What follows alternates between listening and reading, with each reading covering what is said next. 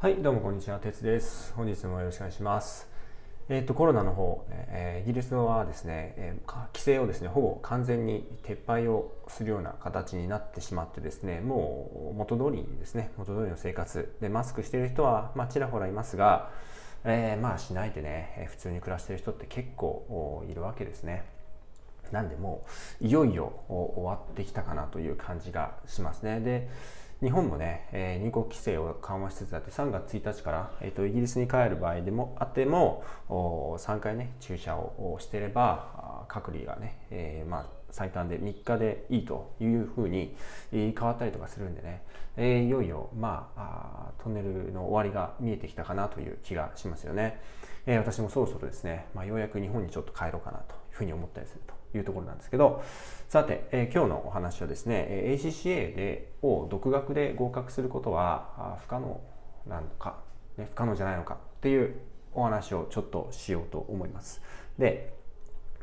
そもそも ACCA とか資格の学習って選択肢は一つではないですよね。例えば日本の会計資格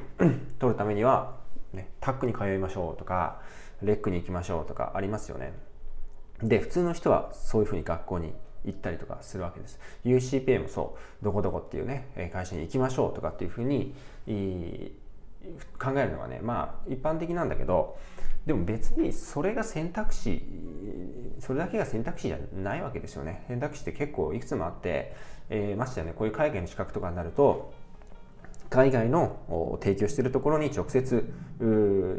教材を取りに行くと。ましてやね今の時代ってもうオンラインがほとんどなわけだからあの学校に通わなくていいわけですよね。あの e ラーニングとかできるんで、えーそういうのがもう今もう全部出来上がった今回のコロナのせいで全部出来上がったわけですからそういうふうに e ラーニングを使うということもできるしとはいえ昔ながらの方法でね、いまだに日本ってタックとかネレックとかって学校を構えてですね教室に人入れてやってると思うんでそういうところに中学通学していってですね勉強する。これも一つの選択肢。であるいは自分で自分なりに調べてですねどこづかの教材を入手するとかね。であるいは、えー教材を自分で見つけて買ってその教材でも本でですね勉強していくと。これも一つの方法。だいろんな方法が、まあ、あるわけですよね。でこれ何がどれがいいかっていうのはあまあ人それぞれ人それぞれだと私自身は思ってます。あの全ての人が学校に通うのがベストではないですし全ての人が e ラーニングがベストでもない。全ての人が教科書だけで独学するのがベストでもない、ねえー全ての人にとってのベストというのが、必ず勉強方法としてあるというふうに私自身は思っています。で、えー ACC をね、えまあ、いわゆる本だけで独学するってことは果たしてできるかというとまあ不可能ではないと思いますね。えーまあ、私自身がほぼね教科書オンリーで、勉強した人間だったので、えーそれができないというわけにはいかないんですね。まあ、私自身は当然私のね、まあ、教材を買っていただけると嬉しいですけどただなくても受かりますよということはまずお伝えをします。正直にお伝えしますね。ただもし自分が当時ね当時振り返って日本語で教材があったらまあ買ったかもしれないなと思いますね。その方が多分早いので単純にあのバババってこうインプットしちゃってその後あの問題演習だけ集中すればいいいいので早いので買うことはかなり検討したんじゃないかなとは思いますけどとはいえねあの自分で勉強するっていうのはあ全然人によってはできると思います。で当時私が、まあ、ロンドンでですね ACCA 勉強してる当時で同じ勉強仲間みたいなのがいましてで彼はですね大手のですね、まあ、カプランというところに通ってたんですよもうほとんどの人が ACCA 勉強しましたらカプランに通うみたいなのがまあ定石と言われていた時があって、まあ、今はそのおそらく e ラーニングとかに変わってると思うんですけどあの通うっていうのはかなり定石というのが時代がありました。結構高いお金かかかけて通うんですけど。でその通ってる彼に言われたのはいや本だけで受かるとかあの無理ですよ。でも絶対やめた方がいいですよそれっていうふうに言われたんですよ。でいろんな人に何人か言われましたね。でも私自身はちょっとまあ当時ね若気の至りでいやできるんじゃないかなっていうふうにちょっとなんか思ってしまったんですよね。でこれはね、まあ、今思うとねちょっと若気の至りなんですけどあのイギリスで例えばイギリス人で ACCA を取りますとかねあのあるいは、まあ、インドから来た移民さんとかで、まあ、イギリスにいる方とかでね、えーまあ、英語がまあまあ使えますっていう人であったとしてもまあ通学をするあるいはまあ e ラーニングを使うっていうのが一般的だとは思います。あのこっちでネイティブ並みの英語力があったとしても通学するっていう人の方がおそらく多いっていうのが正直なところだと思います。で本だけで勉強するっていう人はあんまり聞いたことないですね。我ながら。えでもまあ合格したんですよね。で合格したのはどうやったかっていうと私は今まで何度も説明してるんですけどもう過去問にひたすら取り組むことですね。これは合格あのこれはオンラインコースをやろうが通学をしようが自分の本で学ぼうが必ず最後に行き着く行き着くところは問題を解く過去問を解くというところしかでしかないので、まあ、そこをやり込むことができればそれまでの前のプロセスというのはどれだけ時間がかかるかの差はあったとしても最終的にキスとかそこなので、えー、それでも受かると。いうふうに私は思いますね。ただただですね、えー、やっぱり独学はちょっと難しい大変だなっていう部分はありますので、えー、独学をおすすめできるのは、まあ、今から申し上げるような人たちであってそうでない方は、まあ、正直大変なのでおすすめはしません。個人的には無理だとは言わないですけどおすすめはしませんという話をちょっとしようと思います。でまずじゃあどういう人がね、えー、独学でいけるのかっていうと1つ目勉強仲間がいる人ですね。刺激してくれる勉強の仲間があの結構近くにいる人、ね、そもそもまあもう日本で勉強してる時点で難しいんですけどこっちだとねやっぱりそういうあの勉強してますっていう人がまあ結構いるんであの普通にねスターバックスとかいると行くとあ ICC の勉強してるとかって人いますからあのそういうね勉強仲間がいるっていうのはやっぱりモチベーション刺激されます。で独学で本に向かってやるっていうのはやっぱりモチベーション的に難しい部分というのはあるんですよね。これが、まあ、いわゆる独学の最大のデメリットだと思いますね。やっぱり忙しいととか家族の事情でとかなるとついその勉強の方にからね逃げてしまうしまいそうになるんですけどそこでまあなんかあこいつ俺と同じぐらいのレベルに、ね、科目受かってきてるなとかあ俺よりか2つ自分より受かってんなとかっていう人がいると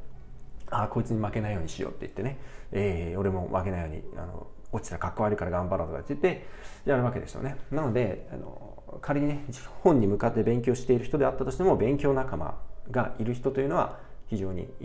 モチベーションの意味で、えー、強いんじゃないかなと思います。で、2つ目、えー、時間がやっぱりある人ですよね。当たり前なんですけど、そもそもね、資格の勉強で、えー、時間がある人があります。というのも、あの通学を、通学コースみたいなのにね、行かないってことは通学する時間、ね、その専門学校に通う時間というのがセーブできるんでそういう意味では時間的には実は浮くんですよね。独学みたいなのは。あと e ラーニングとかっていうのは。なので通学よりも時間を効果効果的に効率的に使えるわけなんですけどやっぱりこの500ページとかあろうテキストをですね読み込んでいく。で自力で理解していく。もう誰に聞くでもなくもう誰か説明してくれるわけでもなくひたすら文字に向かって理解していくっていうのはまあ大変です。私やってる途中で、あ、わかんないなっていうのが結構ありました。ただわかんないけど、まあ飛ばしてどんどんどんどんやるんですけどね。で、いつか分かっていくっていう感じでやっていくんですけど、結構、あの、根気が必要、時間と根気が必要な作業だったので、えー、これ時間がある程度ないと、精神的に結構きつくなってくんじゃないかなっていうふうに思います。で当時は私ね、えー、まあ、こっちって割とライフバランスがいいので、時間がある程度取れたっていうのもありますし、あのやっぱりキャリアの設計の仕方として転職をしていくっていうのはねある程度もうこちらの人とかそれがもうスタンダードになっているので、まあ、日本みたいにですね、まあ、あんまり、ね、あの上司の顔色疑って、えー、ずっと机にいなきゃいけないとかねそういう世界ではないわけですよ。なので私は多少こう、ね、あの上司が残ってようが上司が嫌な顔しようが ACCA の学習 ACCA を合格する。でそれでそれを持って転職をするっていうことをもう本当に決めていたので上司が嫌な顔をしようがもう無駄な残業をせずに帰るもちろんパフォーマンスはある程度出しつつも無駄な残業をしないで帰って勉強するということをやっていたので時間を結構作ることができたかなというふうに思いますね。で3つ目3つ目は会計あるいは英語がすでにそれなりに自信のある方ですねやっぱりまあこれになっちゃうかなと思いますね。会計も全く初心者ですと。で英語も得意ではありませんっていう人がこれをやろうとすると結構しんどいと思いますね。でどちらかがもう英語はネイティブですっていうんだったらもしかしたらねもうその本がスムーズに読めるわけですから。で会計ももうある程度エクスパティがありますと、ね、職務経験もあるしえね、そその類の資格も取ったことあるっていうんだったらまあおそらく本読んでも読めるでしょ。う。なので、そういう人はあ自力でテキストを読み込んでいく、ね、しかも時間があってね、読み込んでいくこともできるんじゃないかなと思いますけど、おどっちかがね、すごく自信がないとかね、あの英語はある程度いけるんだけど会計がもう全然できないとか、えー、あるいは会計はちょっとできるんだけどやっぱ英語が全然できないです。なるとちょっとしんどいかもしれないなというふうに思ったりしますね。やっぱりその通学したりね e ラーニングを受けるにしても、ね、英語で聞いて、ね、それを理解しないといけない、ねえー、英語で会計のことを理解しないといけなくなるので、えー、結構ね、えー、まあ大変なので、えそういえば独学っていうのは大変。だ e ラーニングでもまあそれは大変なんでね。だからまあ日本語教材を活用していただいてしいただきたいわけなんですけどね。で、えー、次4つ目、えー、英語で聞いても頭に入らないっていうタイプですね。これは私はこれに該当するんじゃないかと思うんですけど、まあ、私がその学校に通わなかった理由は実はこれが一番最大で他の知人たちはですね、えー、まあヒアリング能力がおそらく私より長けてるんじゃないかなと思ったんですね。私そんなにヒアリングにそこまで、えー、自信がなかった。まあ英語とか会計はまあある程度そこそこだったんですけど、ヒアリングがそこまでじゃないので、まあ、学校に行ってね、で、英語でバーって喋られて、しかも綺麗な英語だったらいいですけど、もしかしたらね、あの、どっか海外の方から来られた方がものすごい強い鉛で説明してる可能性もあるわけです。で、それを聞いてね、何言ってるかわからんなとか、でましてやねあの聞いたことないような話で何言ってるのか分かんないなもう全然英語できないなとか思いながらですねなんか妙なことに頭を悩ませてですね、えー、しまうのはちょっと無駄だなというふうに私自身思ったんですよね、えー、それで全然頭に入らなかったらその例えば通学だったら通学する時間ももったいないしそこで講義聞いてる時間ももったいないしねっていうふうに、ね、もちろんお金ももったいないしなるんでだったら多少時間がかかってでも、えー、自分でテキストを読みに行こうと。人からバーって喋られてわからんなっていうふうになるよりは自分でやった方がまだいいだろうというふうに私自身思った記憶がありますので、まあ、英語で説明されてもねっていう人はあ,、まあ、あんまりこういったね海外の教材の講義を受けるっていうのはもしかしたらまあすっと頭の中に残んないんじゃないかなと思ったりしますね。で、えー、次5番目まあケチな人ですね。ケチなこと。これ大事なことだと思いますね。まあ私自身もそういう理由もあって通学に通学してなかったっていうのはあるんですよね。金銭感覚ですね。えー、まあね、手元に資金が十分にありません。年齢が若くてそんなにお金がありませんという方もいるかもしれないんですよね。それ現実っていうのはあの一人一人あるので、それは否定できない。でまあそういう人はやっぱり努力と時間でカバーするしかないですよねこれは現実的なところなんですけど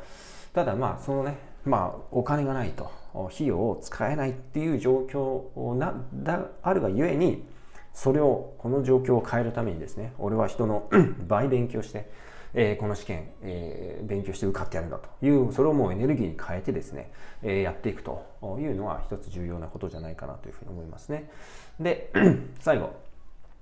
最後もちょっと根性論ですけど、まあ、熱意と覚悟があるということですね。もう、まあ、そもそもね、資格試験合格するかどうかってもうこれに尽きると思います。で、よほど難しい試験、あのね、日本のもう最高峰の試験とかでもう周りのライバルたちがですねもう東大生ばっかりみたいな試験でないのであれば、まあ、ECCA も UCPA も含めてですけどまあほとんどの人がこのね熱意というか覚悟というかここの問題で、えー、挫折する人は挫折するというふうな感覚を私自身は持ってますね。やっぱりなんかどっかで、え、熱意が冷めてしまってドロップアウトするという人がもういっぱいいますいっぱい見てきましたね。でもこれなんですよね。だからこのね、えこの状況が嫌だから絶対に勉強するんだとか絶対に合格して、え転職するんだとか人生を変え変えていきたいんだっていう、まあ、強い思いがね、えあればやっぱりまあそのそのためのね努力で、まあ、いろんなねハードルを超えていくことができると思うんですよね、えだからお金がない、ねえー、だけどこの通学コースに通わずに自力で受かってやろうとかね、えー、絶対に受かってやろう。でこういう気持ちでやっていくやっぱり何事もやっぱモチベーションが最も重要なので、えー、これが最もやっぱり重要と言わざるを得ないかなと思います。で、ACCA というのは世界中の人たちが受ける試験ですよね。えー、まあ、インドとかパキスタンとかあの辺のエリアでも受けられているわけですよね。パキスタンの、ね、えー、国の人たちとかが ACCA 受けてるんですけど、まあ、日本に比べたら貧しい国ですよね。でこの方たちはもしかしたら、ね、パキスタンから ACCA 受けてる人というのはもしかしたら、日本ほどの十分な教育を受けてないかもしれないですよね。えー、で十分な教材も買えないかもしれないですよ。でも彼らはこの ACC を取ったら、ね、仕事の機会があれば英語もね、えー、十分に使えて仕事の機会があってビザとかの問題もクリアできたら海外に行って働いて出稼ぎができるわけですよね。でそういう人がそれこそヨーロッパとかですね中近東とかに来て働いてるという人を私はもう何人も見てきたわけですけどそういう国から出てくるね、これ彼らのもうエネルギーというか本気度というのはすごいわけですね。本当に食うために、食っていくためにがむしゃらでやっていくわけです。こういう人たちだったらもしかしたら本ポンポンと渡したら受かりますよね。受かっていくんじゃないかなと思いますよね。なのでまあね日本人もねまあ、結局我々ってもうそういう国際競争にさらされている時代になっているわけですからあのそういう連中もいるんだなというぐらいの気持ちでねあのある程度やっていかないといけない部分があるんじゃないかなというふうに、まあ、個人的には思いますと。え、というわけでした、ね、今ちょっと6つぐらい挙げましたけど、まあ、今言ったような、ね、話もう熱意もばっちり時間もありますと。でもうちょっとお金は払いたくない。お金がない。で英語で聞いても頭には入らない。ね。でまあ勉強仲間もいるぞとかね。で会計とか英語かなり俺自信あるぜ。っていう人だったらまあ自力でやってみるのもいいんじゃないかなというふうに思いますね。あのもしかしたら自力で独学の方が効率がいいかもしれません。そこまでいくと。そうそういうレベルだとするとね。あの結局ある程度もうバックグラウンドで会計の知識もある英語の知識もあるっていう状態で、ね、えー、望むのであれば、ね、あこれは俺知ってる、ね、あこれは知らないからこれはしっかりやろうっていうふうに多分なっていけると思うんでそういう判断も一つではないかなというふうに正直に思ったりします。でももしねそうでないそうでないとしてもあの ECCA は受かることができると思います。あのかなり最初の方のレベルとかっていうのはそれなりにあの難易度低いレベルで作られてますからあのやってできないことはないというかね、えー、という試験なので。あの地道にね勉強していけば受かっていきます。で私のイギリスでですね、えー、昔会計の仕事してなかったけどとか別に留学してたわけじゃないけどこっちにね国際結婚とかできてまあちょっと地道に勉強してますみたいな人いっぱいいますけどまあ受かっていきますよ。ちゃんとやればね。なんで、え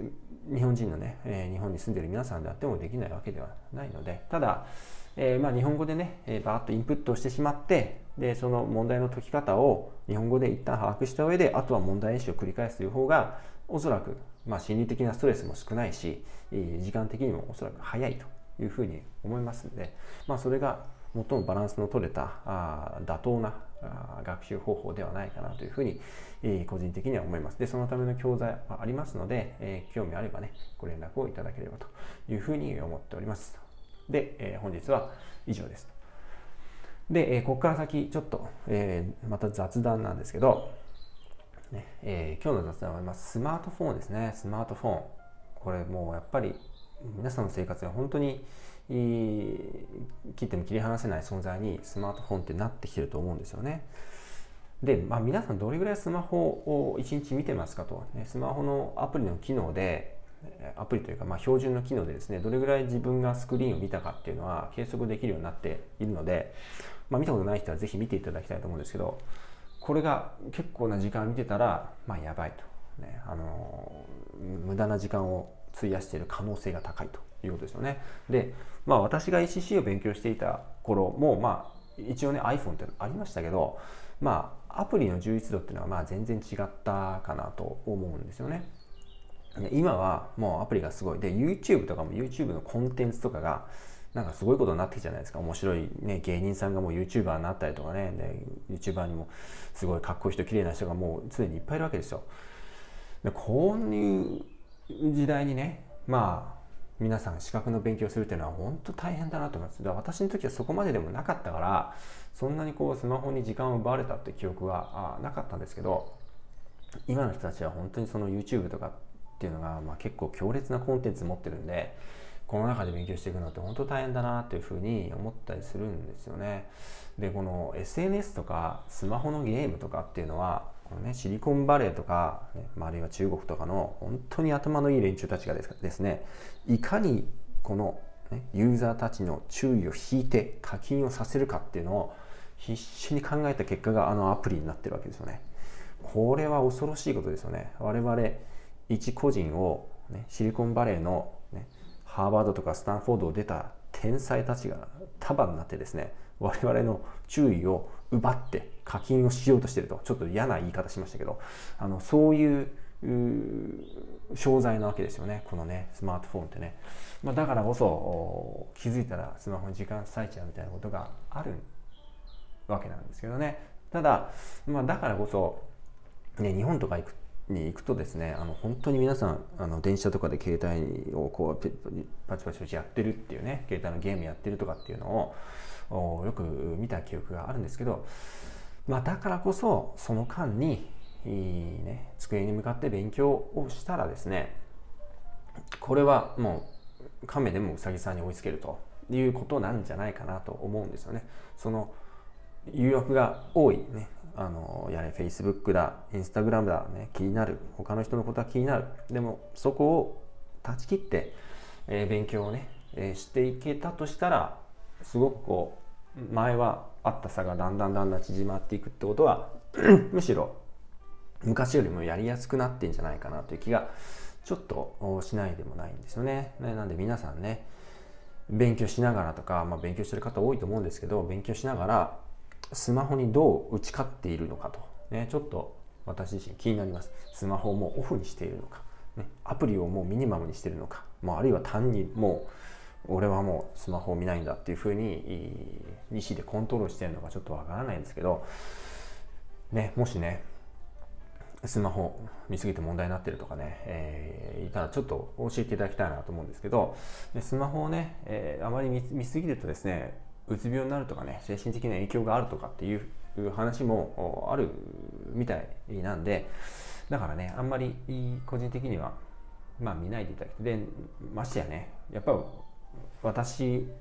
は私が合格したのはやっぱ本に向かってですねひたすらこう取り組んだ結果だと思ってるんでスマホをやっぱ見てもらいたくはない立場にいるんですよね。だから YouTube とか Facebook とかねまあ私自身はビジネスでそこまでやってないっていうのは実はそそそういうところに行ってほしくないという気持ちが実はあるんですけど、ね、だからあやっぱね、えー、勉強のためになんとかこう YouTube とか Facebook とかそういうのからなるべく離れてですねもう教科書がお友達ということになった方がいいんじゃないかなというふうに思いますね。えー、なんで、まあ私も含めてですけど、まあスマホに負けずに、え地道に頑張っていけたらいいんじゃないかなというふうに思います。えー、それでは本日は以上です。ありがとうございました。